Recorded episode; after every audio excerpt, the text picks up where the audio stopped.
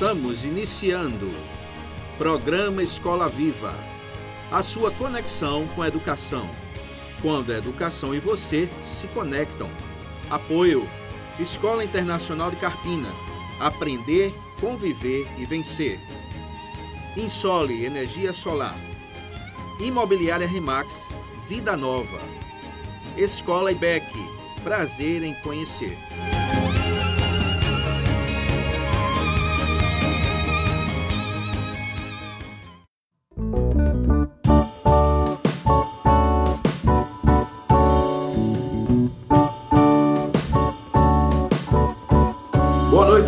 Do programa Escola Viva. Estamos aqui mais uma vez agradecendo a Deus por essa noite maravilhosa. Hoje, quinta-feira, dia 24 de março.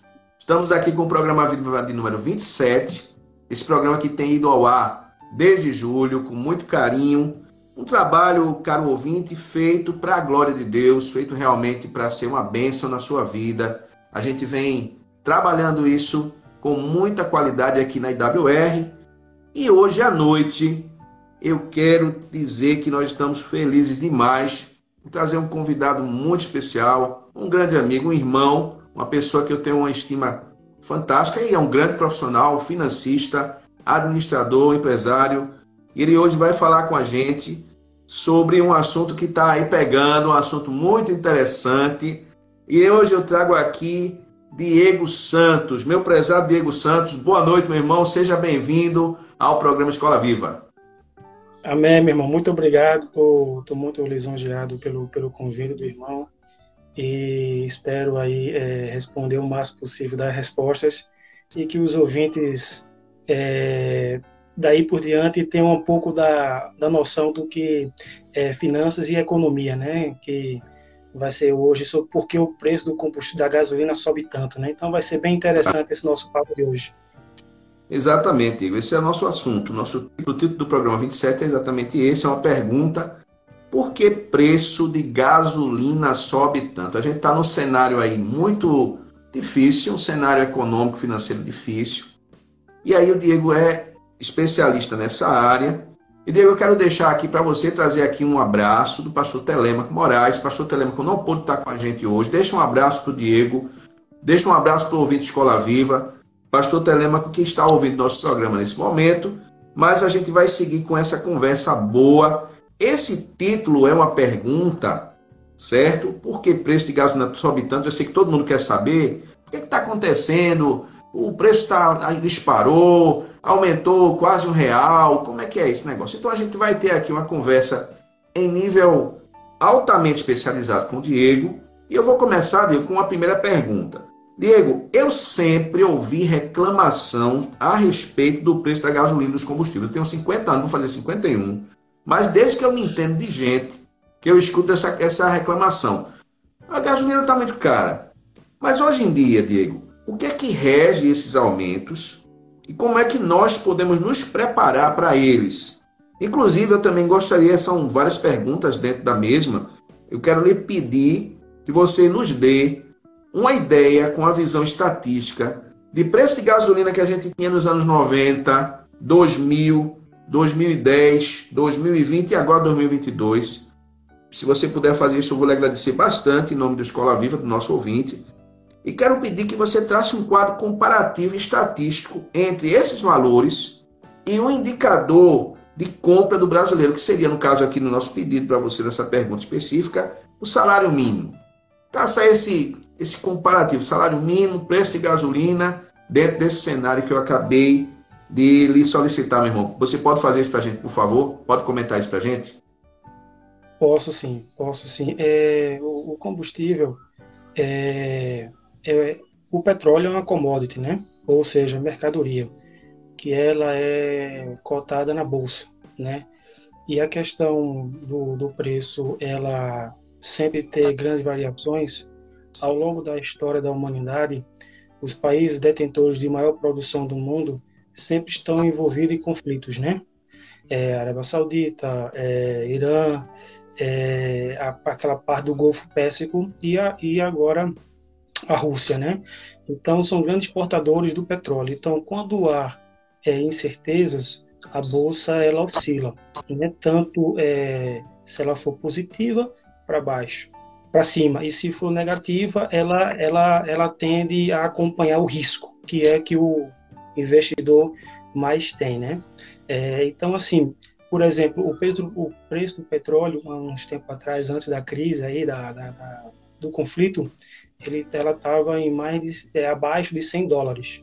Hoje já está fechando é, em 110 dólares hoje o barril de petróleo. O Brent, que é o barril de petróleo base na cotação da bolsa lá americana, né? Então, por isso que nós sempre sentimos é, demasiadamente essa variação. Assim, pegando um pouco o que você falou aí de 90, de 90 2000, 2010, eu peguei aqui na é, Agência Nacional de Petróleo Nacional e Gás e Combustíveis né, um, uns preços médios, certo, do primeiro semestre de cada ano, de 2004, 2010, 2020 e 2022. De 2004 o preço do petróleo estava, o preço do combustível, desculpa, gasolina comum estava a 1,32. Em 2010, o mesmo combustível estava a 2,67, ou seja, uma variação de 102,27. E de 2020, ou seja, uma janela de 10 anos, ela passou para 4,60. Houve uma variação de mais de 70%. Né? E de 2020 para 2022, ou seja, eu peguei ontem que eu abasteci o carro a R$ 7,19, certo? Ou seja, se você for reparar entre 2020 e 2022, veja como o cenário muito curto de pandemia, crise, é, de, de, conflito, ela somente em dois anos ela foi de 4,60 a 7,19, ou seja, mais de 55%. Veja como isso impacta. Então, nesse período, ela teve um reajuste de 230%. Né? Então, isso aí é somente a gasolina. E o salário mínimo é, de 2004, certo? Ele partiu de 206. 2010 ele era 510. 2020 de 1045 e de 2022 de 1.212 reais. Ou seja, se você for acompanhar nos últimos dois anos, como a gasolina aumentou muito mais do que o salário mínimo, né? Como isso vem impactando cada vez mais no nosso bolso e o consumidor realmente sente bastante esse impacto. Diego, essa, essa diferença, você colocou muito bem, eu agradeço você ter atendido essa, essa nossa demanda, essa nossa pergunta. Essa diferença, ela, ela se ela se é, repercute, ela reverbera, ela repercute em todo o cenário do bolso do consumidor. Então você falou aí, a gente escolheu o salário mínimo como, como uma prerrogativa, como um indicador. Então eu tenho um indicador de um salário mínimo. Essa variação de 2004 até 2022 do salário mínimo realmente não obteve uma velocidade de reajuste tão grande quanto a gasolina. E nem de 2020 para 2022. Então, como é que o brasileiro sente esse impacto, Diego, diretamente? A gasolina não é só. Ela está ela, ela, ela tá presente, a gente tem uma malha rodoviária muito grande, todo o transporte de mercadorias, boa parte dele é feito pela, pelo, pelos caminhoneiros, pelas carretas, então usa realmente a gasolina. A gasolina está aí, o combustível está aí inserido no contexto. Como isso afeta o brasileiro? Como é que você analisa isso, por favor? Os índices inflacionários nossos é composto por uma cesta, né? Cesta de produtos e tem a cesta de serviços. Então, o combustível é um, um fator, é, como você falou, é muito importante, porque o aumento dele dissemina em outros, em outros itens. Por exemplo, como você colocou muito bem aí, tem a questão da, da logística. Então, no supermercado, o, o, o empresário que adquire o feijão o arroz, o macarrão, que ele vai tirar lá da distribuidora, o frete que ele pagava há 10 dias atrás não é o mesmo do hoje. Então Entendi. ele vai repassar esse produto para o consumidor final. Quando nós vamos ao nosso restaurante é, com as nossas famílias, com certeza o, o preço e todos os itens que compõem lá a refeição teve reajuste. Então ele vai passar para ao consumidor final. Então é por isso que alguns economistas eles classificam que quando você mexe no combustível, você mexeu na veia da economia, porque é do combustível que se move uma economia, né? Hoje. E aí isso também explica, Diego, como é que a gente está vivendo esse conflito. A gente está vivendo esse cenário, conflito Rússia e Ucrânia, por exemplo. Você falou no início que os produtores, grandes produtores mundiais de petróleo têm passado historicamente, né, ao longo dos, das últimas décadas, por processo de conflito, e aí isso afeta o preço do combustível. Então, é por isso que a gente sente aqui, porque a gente está a milhares de quilômetros, não é isso? A gente está tá a milhares de quilômetros da Rússia e da Ucrânia.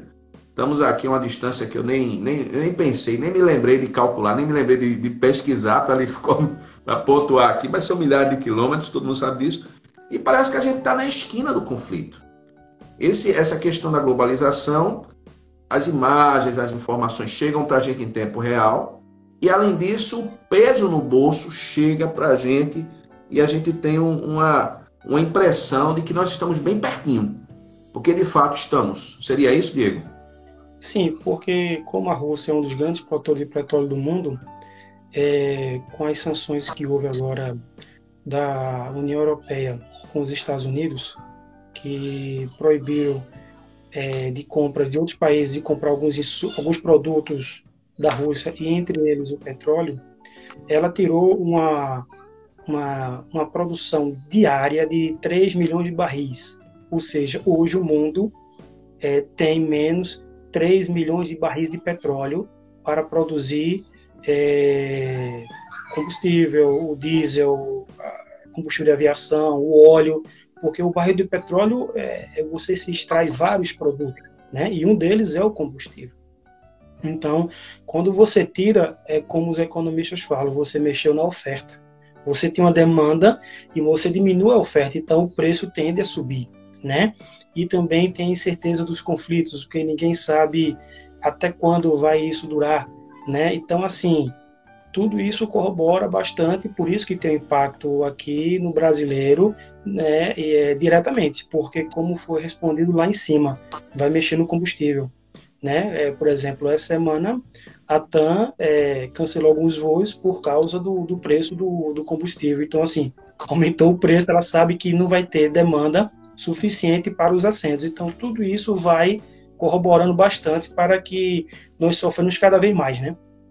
Eu soube até, eu estava lendo hoje um artigo a respeito de um determinado bilionário russo ele teve uma perda de 4 bilhões de dólares, se não me engano, em seu patrimônio em função da guerra, pelas sanções sofridas por ele dos, dos países aliados à OTAN. Então, a gente está todo mundo perdendo. Essa guerra, de fato, só traz perda. Será que traz algum lucro, para a Rússia, sei lá, para a China? Me desculpe até abrir aqui um parêntese, sem, sem, né, sem, um, sem, um, sem ser aqui um viés político, que a gente não tem viés político na Escola Viva, mas traz lucro para a Rússia e para a China manter esse conflito? Eu não entendo, Diego. O que, é que você diria sobre isso? A questão aí mais é geopolítica, né, Túlio? A questão aí é, é, é ganhar lá na frente, né? É um intuito mais geopolítico, né? É, eu não sei o que passa muito ali na, cabeça dos homens, mas assim, é, a Ucrânia é um grande produtor mundial do trigo, né?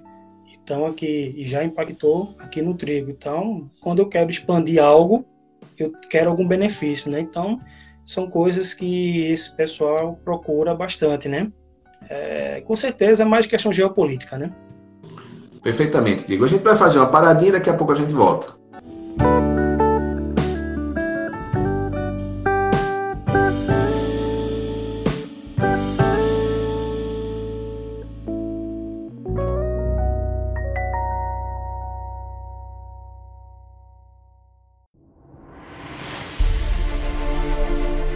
Faça sua portabilidade com a Insole Energia Solar.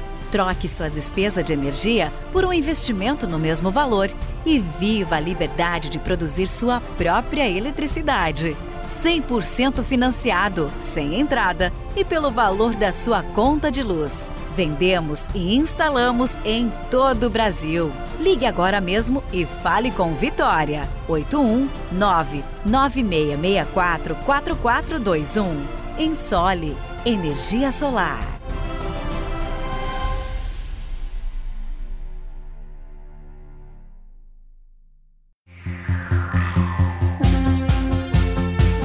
Na escola EBEC, a criança encontra a alegria de aprender de forma interativa e dinâmica. Respeito, confiança e criatividade são as ferramentas da construção de uma educação cristã, inclusiva e cidadã. Conheça-nos pelo Instagram IBEC Escola. Escola IBEC. Prazer em conhecer.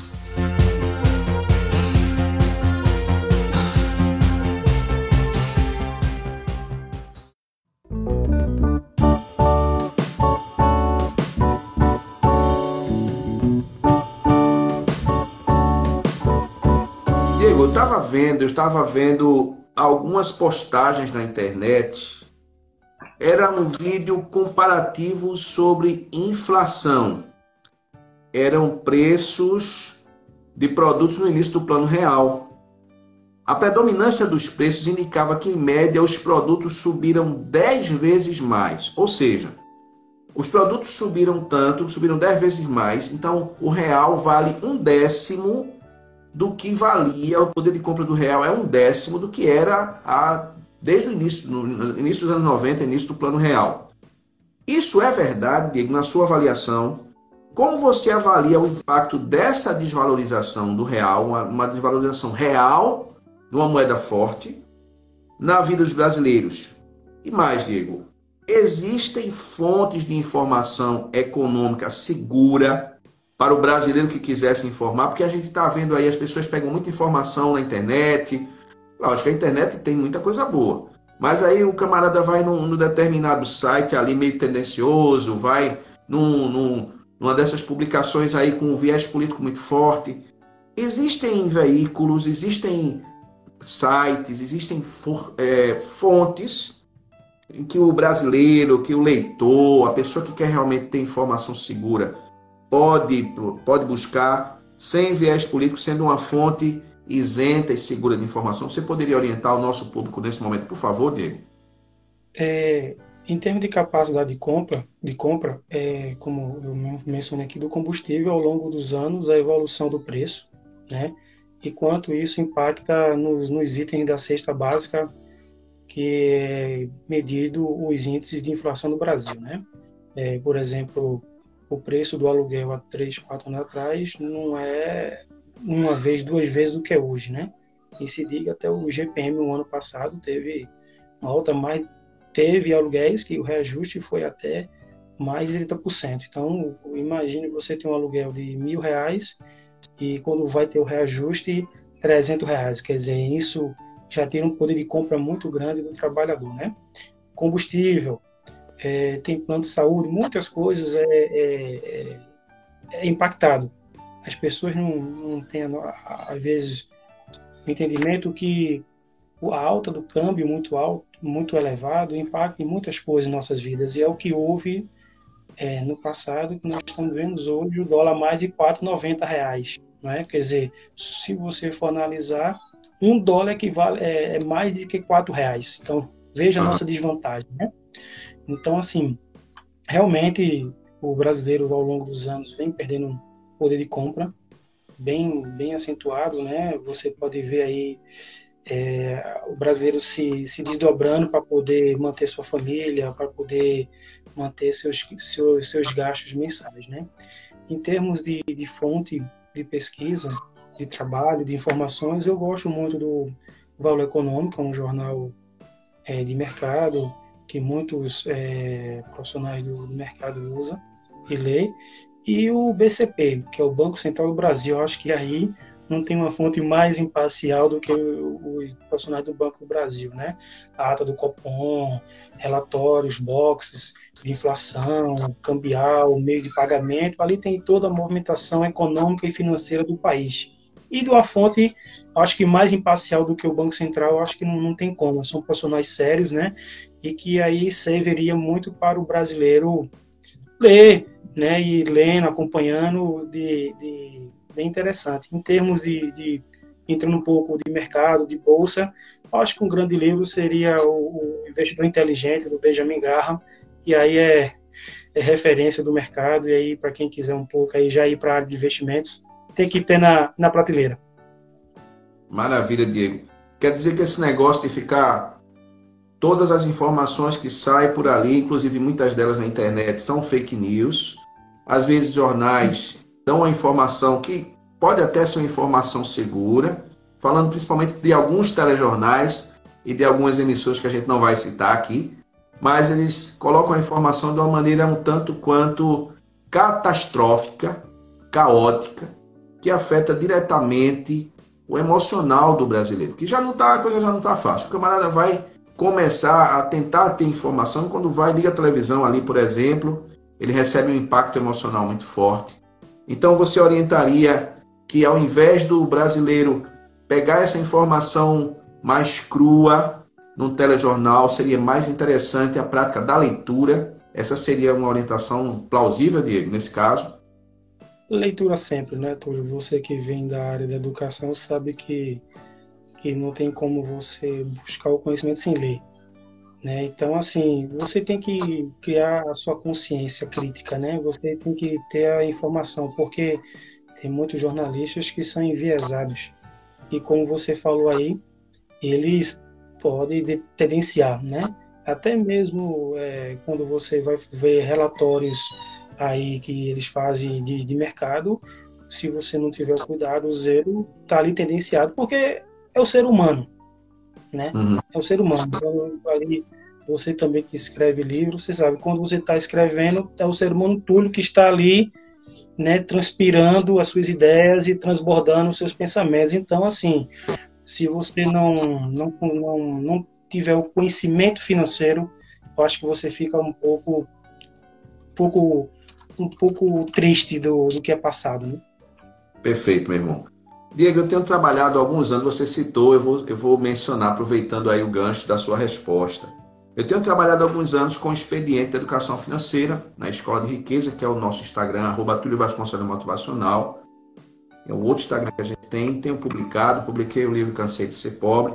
Eu quero dizer aqui para a nossa audiência do programa Escola Viva, que eu tenho muita alegria de dizer para o meu amigo, meu irmão Diego Santos, que você foi e é um dos meus mentores, ao lado de pessoas também brilhantes, como o nosso irmão, meu amigo Leomi Bastos, que teve, tiveram vocês dois a oportunidade, junto com outras pessoas, de me orientar e me ajudar a sair de uma condição que eu tinha de espectador ali passivo, né, do contexto da educação financeira e inteligência financeira e poder também entrar hoje nesse protagonismo, graças a Deus. Mas, Diego, a pergunta é a seguinte: em sua opinião, a inteligência financeira, a educação financeira de um povo afeta até que ponto a educação financeira e a estabilidade econômica de uma nação? Como você pontua a esse respeito, meu irmão? A consciência financeira, um, um povo com, conhecimento, ele sabe é, ter a noção de aonde ele vai vai buscar a melhor linha de crédito para ele, ele vai conseguir planejar, que é a essência do curso de administração, como administrador, que é o planejamento, que a maioria, é, nós cidadãos, nós não fazemos o planejamento, né? Então, a pessoa que tem a consciência, ele, ele sabe é, planejar, esperar dois, três anos para poder é, conseguir o seu sonho, o seu objetivo, né? Será que eu vou pegar um empréstimo, um financiamento de carro ou fazer um consórcio? Porque se eu quero fazer um financiamento, eu quero o carro para hoje. Mas se eu quero fazer o consórcio, eu quero um carro para amanhã. Mas quanto isso sai mais barato? Então a pessoa com racionalidade financeira ele consegue ter esse esse esse planejamento, né? Essa essa essa consciência.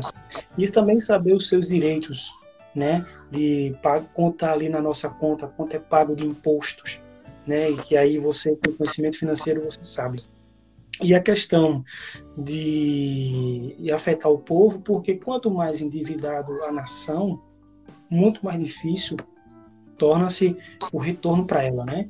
Porque se o país é muito endividado, tem pouca poupança, pouca reserva, o país tem que ir atrás desse capital para poder ter um colchão financeiro dentro do, do país para poder trabalhar é, a distribuição da renda, dos serviços e tudo mais, né?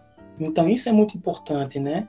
É, como você pode ver na, nos Estados Unidos, boa parte da sua população, a previdência é, é, é privada e está na, na bolsa de valores. A China hoje tem uma economia pujante, mas o maior mercado ainda acionário do mundo é os Estados Unidos, porque hum. sua, o seu povo tem a consciência que é ali que está a previdência, né? Então, assim, um povo com consciência ele sabe que esse mês ele não vai poder gastar porque o orçamento está um pouco apertado, mas no próximo mês ele pode muito bem fazer aquele gasto. Isso é a diferença, né? É, o, é a questão do racionalidade, do, do pensamento, do planejamento. Ok. Muito obrigado pela resposta. A gente vai fazer aqui mais uma paradinha e daqui a pouco a gente volta.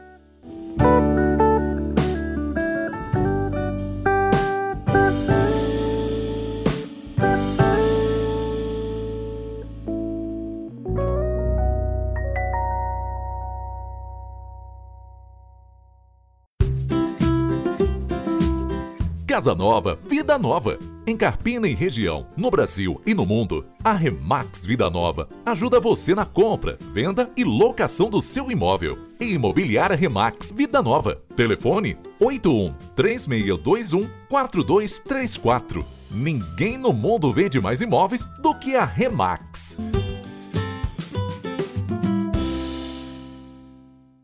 Escola Internacional do Carpina está com uma grande novidade: o ensino infantil no turno da tarde, com preço especial. Sua criança terá educação com qualidade exclusiva e internacional bilíngue. Turmas à tarde com número reduzido de alunos em sala. Esperamos você. Não perca essa oportunidade. Invista na melhor educação. Na Internacional são outros 500. Agora com ensino médio. Fone 3621 4060 60. Insta, arroba Escola Internacional Carpina.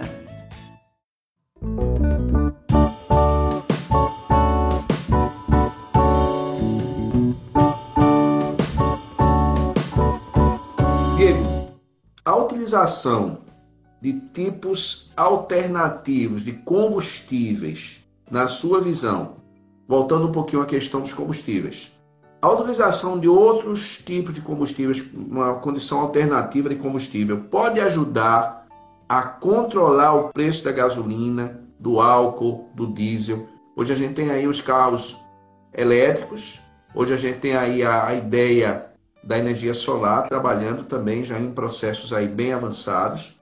A gente tem aí a ideia de, de dispositivos movidos a hidrogênio, a água, e aí para dar apoio ao processo de, de, combustão e fazendo com que haja economia de 60%, 70%, 80%, conforme está sendo dito no mercado.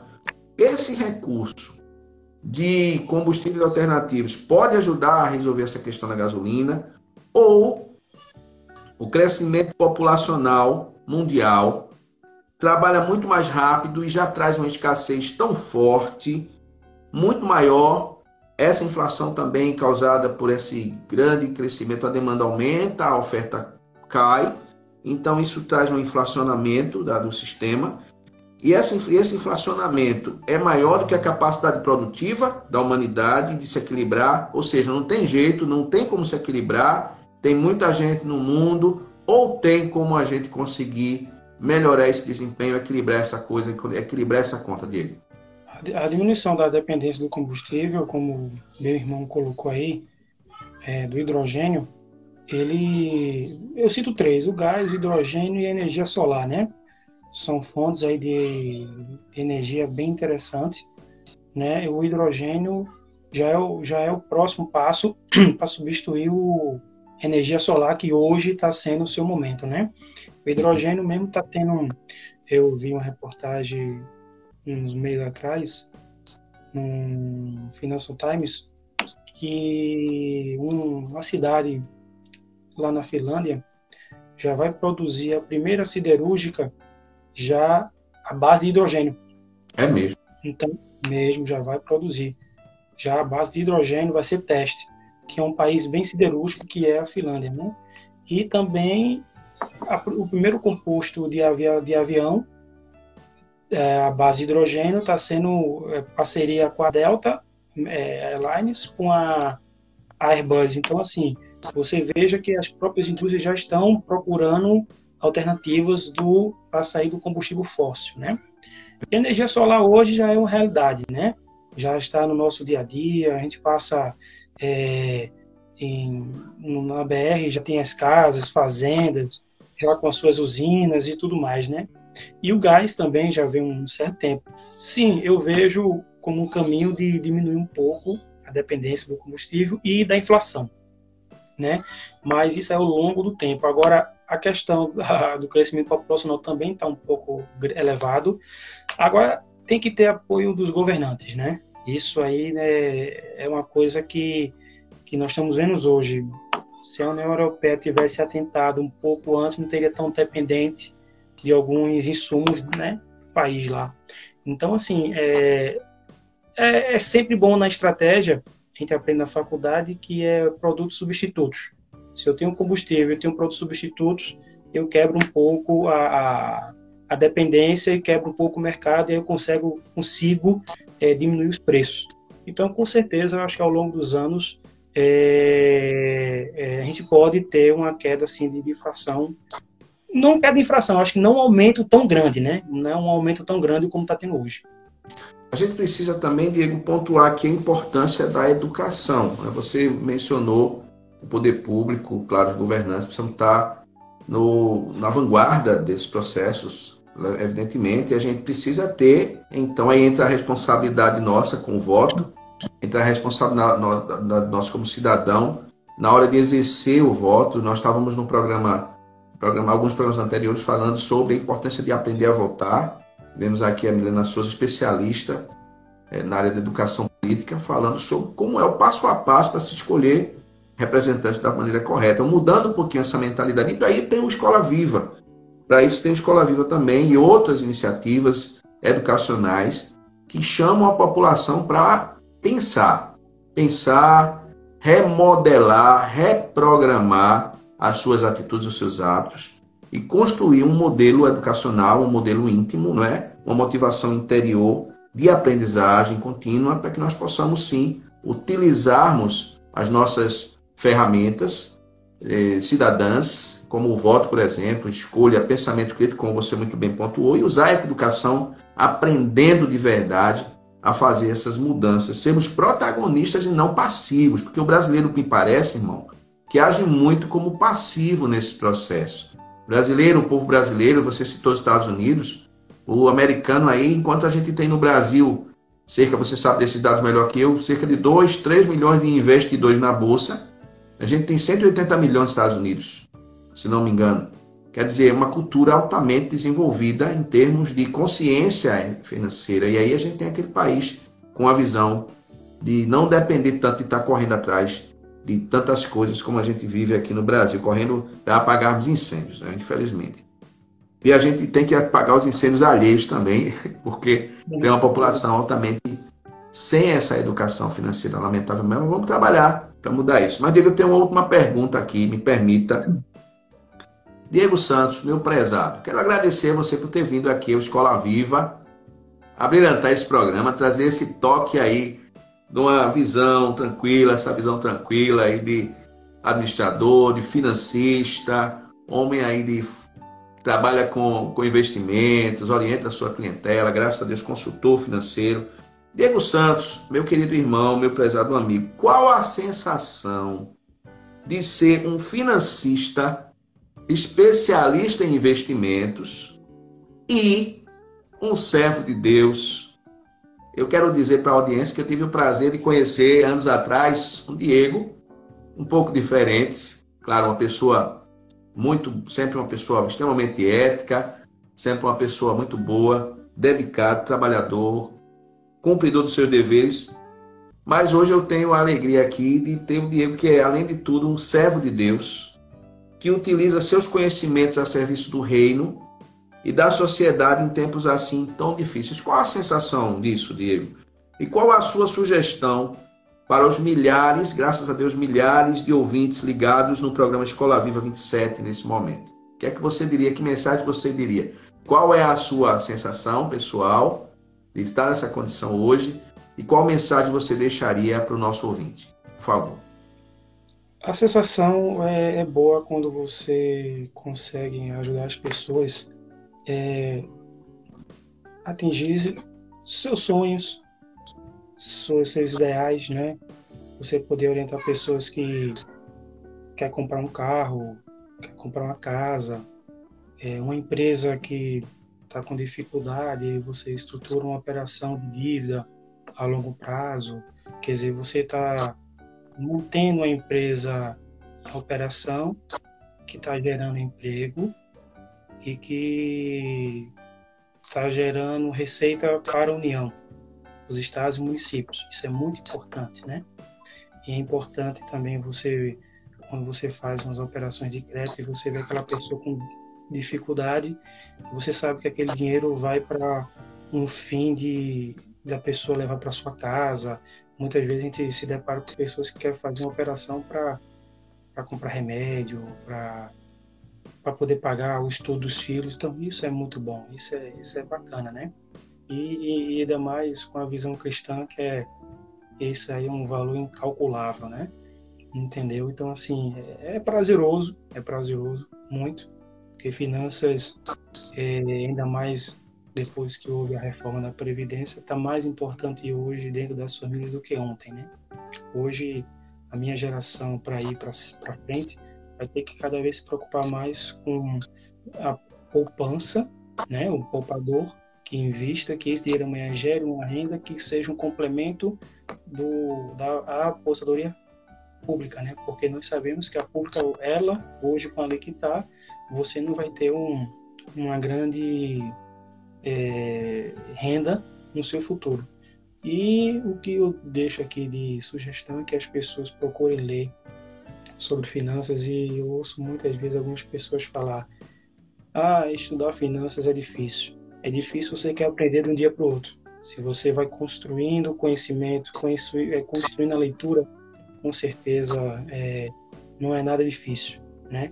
Se você for procurar aí qualquer profissional é, que ele tem um conhecimento é, bem relevante na sua área, pergunta ele se ele está há um mês ou dois meses na área. Ele está vários anos estudando.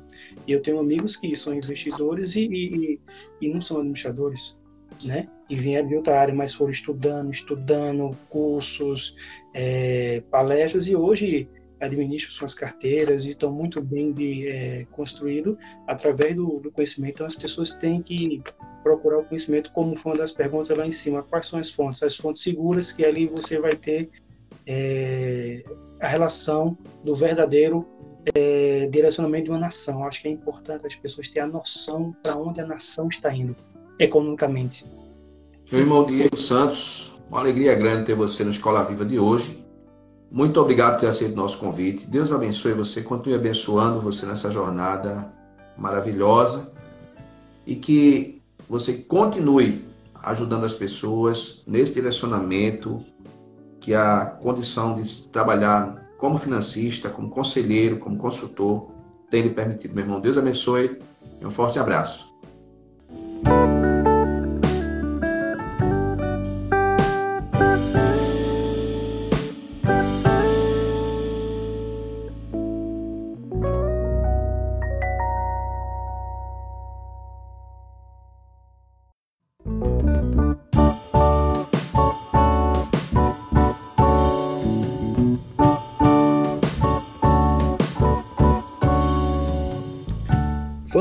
Música aqui no programa Escola Viva. Você tem música também de muita qualidade. Vamos ouvir.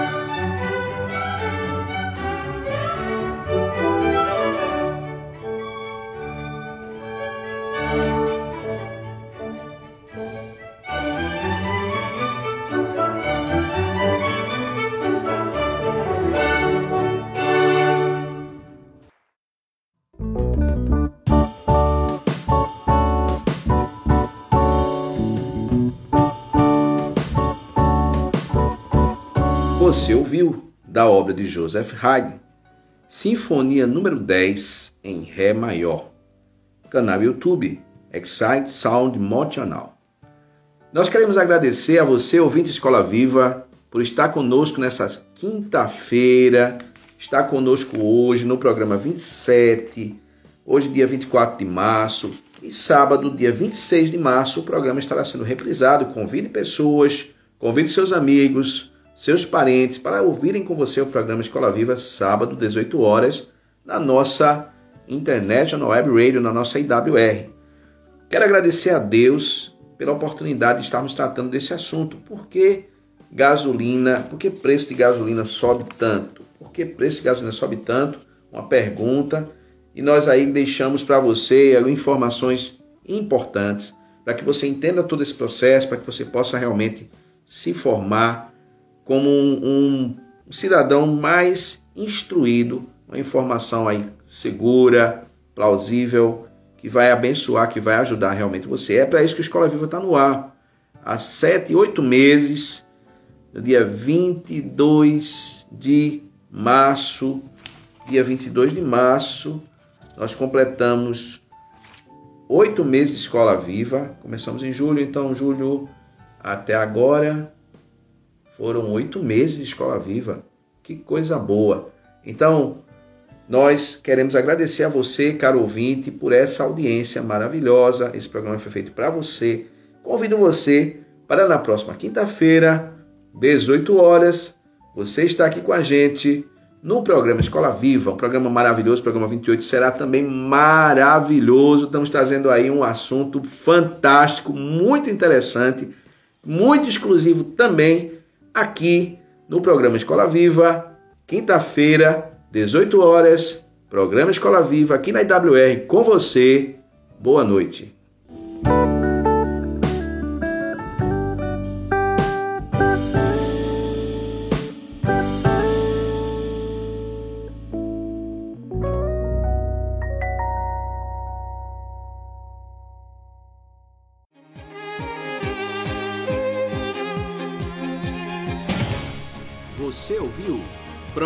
Escola Viva.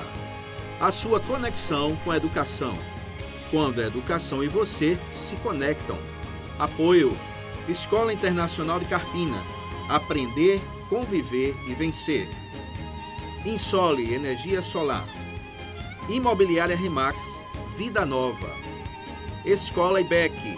Prazer em conhecer.